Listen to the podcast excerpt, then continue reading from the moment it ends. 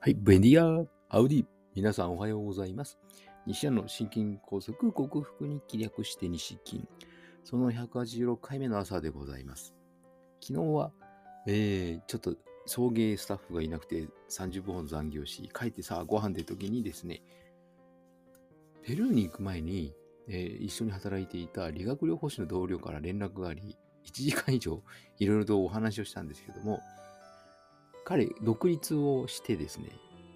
はい。いろいろとこう、策を練っているようなんですけども、コンサルティングの仕事もしており、ちょっと行き詰まったからといって、あの、知恵を借りたいわけじゃないんですけど、自分の働い、私、自分って私ですね。西田が働いているところのことをちょっと聞きたいという話でしたので、いろいろ説明をし、いろいろ語り合ったんですけども、やはり前向きに生きているこう、前進しようとしている人って素晴らしいですよね。なんかもう昨日のあの通行妨害をした。通行妨害、うん、通行妨害をした。あの、出る方優先すら知らない、この常識知らずな、本当に心の狭い人とは大違いみたいな感じで。はい。やはりそういう人に囲まれて、うん、共に切磋琢磨し合いながら、切磋琢磨し合うという言い方おかしいです。共に切磋琢磨して、えーお互いの成長を促すような仲間に恵まれることが大事だなと思う出来事でありました。今日もよろしくお願いします。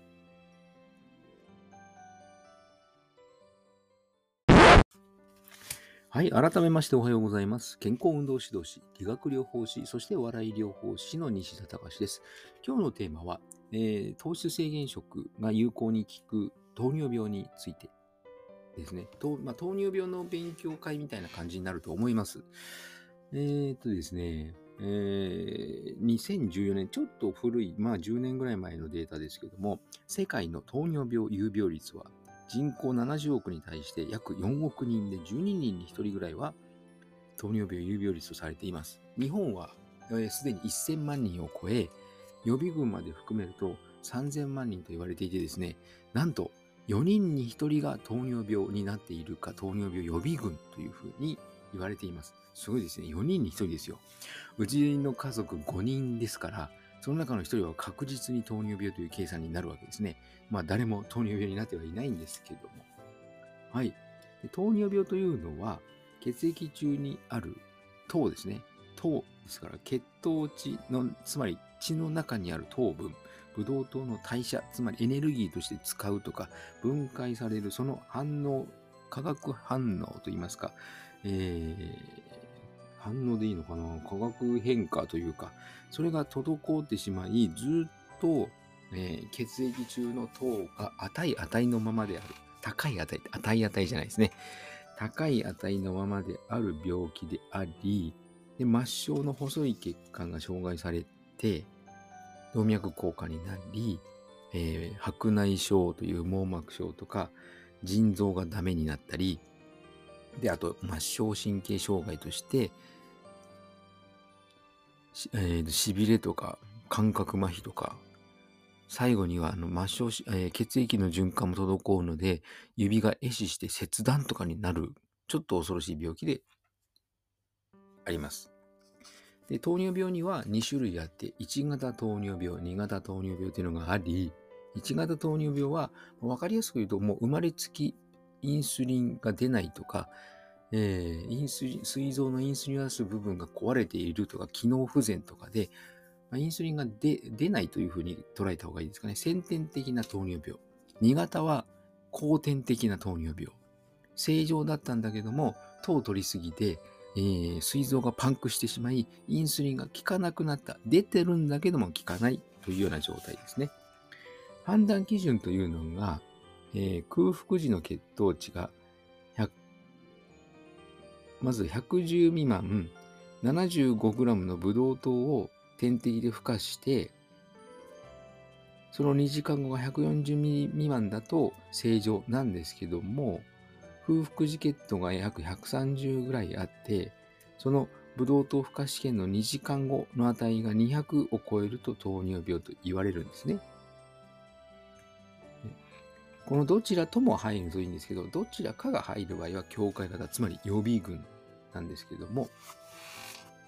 でも140ということは、あの、正常な方、1グラムの糖を食べると1ミリグラミリデシリットル、1ミリグラムデシパーデシリットル上がるので、40グラム以上取るともうそれ以上になってしまうということですよね。それだけ食べていると糖尿病になる可能性非常に高いわけです。で、そこで、えー、血糖値を上げる原因である糖質を控えると、もう2週間ほどで血糖値は徐々に下がっていって、空腹時血糖も1ヶ月も経てば正常な値になるわけですね。で、つまり血糖値が上がらないということは、糖尿病になってインスリン注射、自分でインスリンを注射して血糖値をコントロールしている人も、インスリンの量を減らすことができるし、最終的にはうまくいけばインスリンを打たなくて済むようにもなります。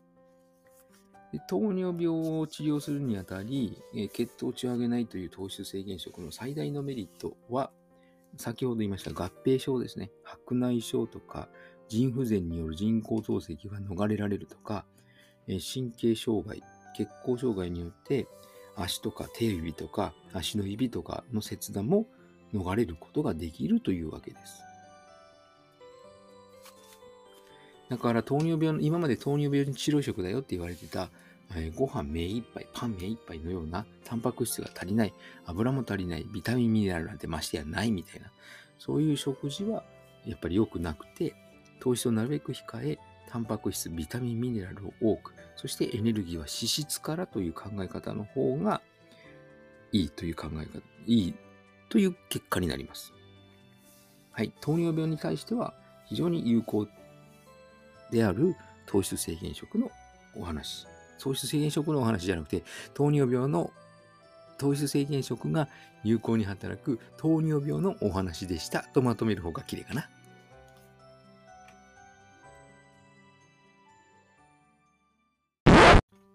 はい、お送りしてきました。西南の心筋梗塞克服日記略して西筋は、健常者や子供たちに運動パフォーマンスの向上と健康の促進を栄養指導と運動指導の両面からサポートする健康運動指導士。